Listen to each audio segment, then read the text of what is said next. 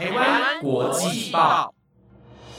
，The Taiwan Times 制作播出，值得您关注的国际新闻节目。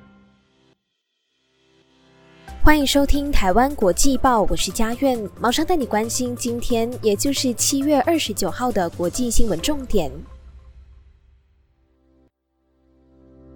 各位听众朋友，晚安！马上带你关心今天的新闻焦点。今天的国际新闻内容就包括了美日韩三边领导人峰会八一八登场，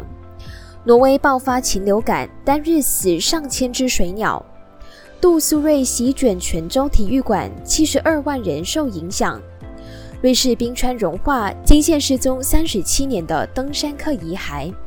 以及乌克兰去俄化，将圣诞节改为十二月二十五号。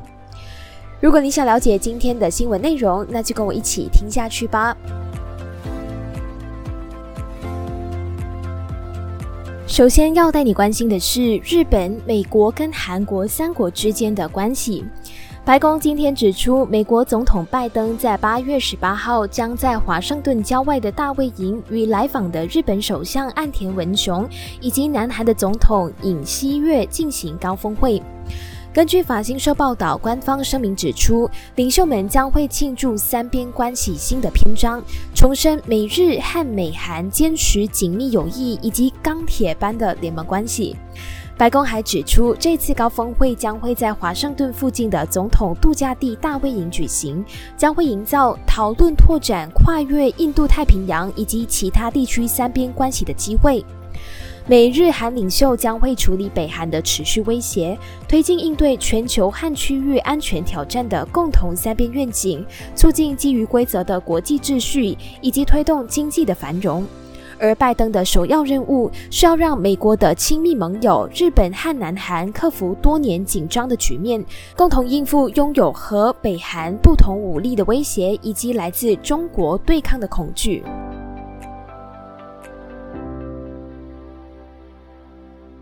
接着要带你关心最近发生在挪威的禽流感事件。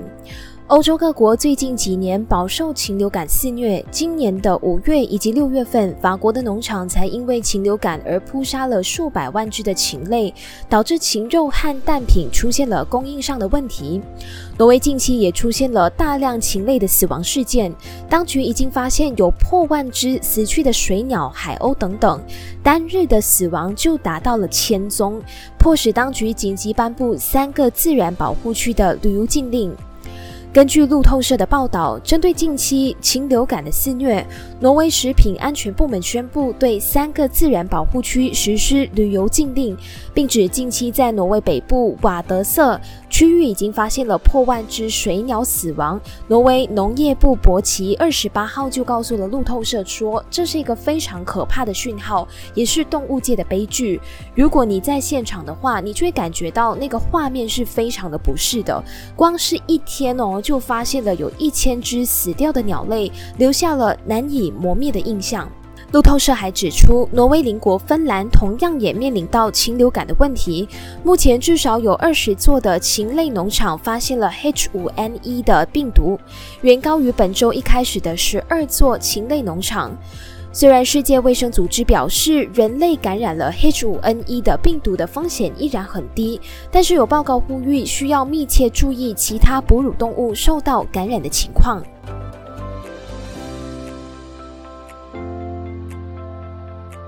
接着要带你关心最近强袭中国的杜苏芮台风。台风杜苏芮在昨天二十八号的上午从中国福建晋江沿海登陆。根据了解，受到杜苏芮的影响，当地已经传出了不少的灾情。除了晋江部分的道路出现积水，部分的地区也出现了像是停电、树木被强风吹倒的情况。另外，还传出泉州海峡体育馆的屋顶更是被强风给直接掀翻。综合中美的报道，台风杜苏芮在二十八号的上午九点五十五分，在中国福建晋江沿海登陆，中心附近最大的风力有十五级，是登陆福建史上第二强的台风。报道就指出，受到台风的影响，福建、浙江等地区已经传出了很多的灾情。其中，在福建石狮太亨新城就有多台的冷气室外机被强风吹落，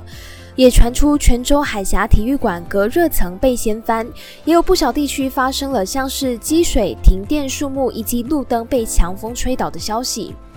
不过，中国中央气象台指出，杜苏芮已经在下午的四点，在福建省三明市境内减弱为强热带风暴级，外围最大风力有十级，将以每小时三十公里左右的速度向北偏西方向移动，预计将会在今天二十九号的凌晨移动到江西东部地区，强度逐渐减弱。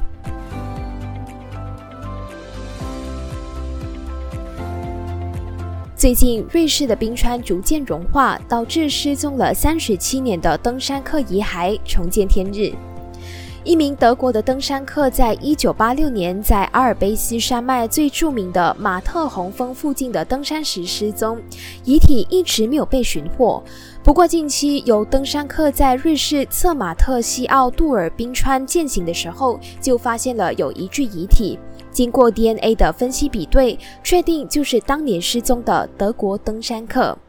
综合外媒报道，瑞士瓦莱州的警方在二十七号指出，德国登山客遗体是由一群登山客在七月十二号沿着西奥杜尔冰川践行时发现的。经过 DNA 的分析比对，确定就是当年失踪的德国登山客，是历经了三十七年之后重见天日的。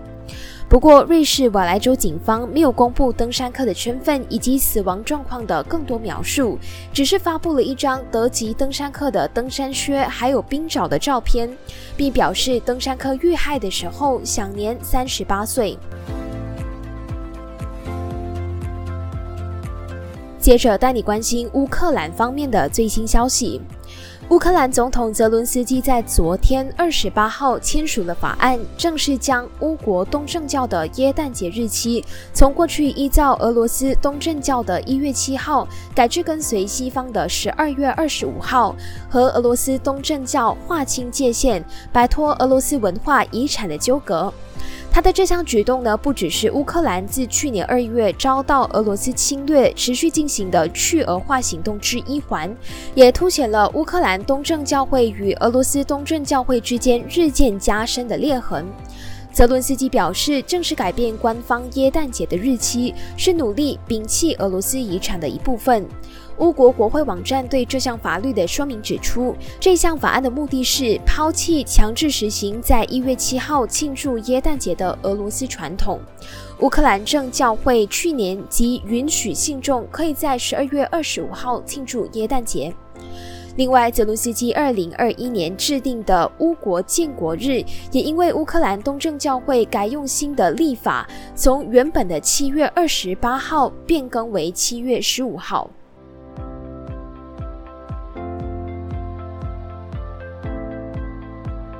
以上就是今天的台湾国际报新闻内容，是由的台湾 Times 制作播出。不知道你对今天的哪一则消息是更加的印象深刻的呢？都欢迎你到台湾国际报的官方 IG 或者是 Apple Podcast 底下留言，让我们知道。我是佳苑，感谢你今天的收听，我们下期节目再见，拜拜。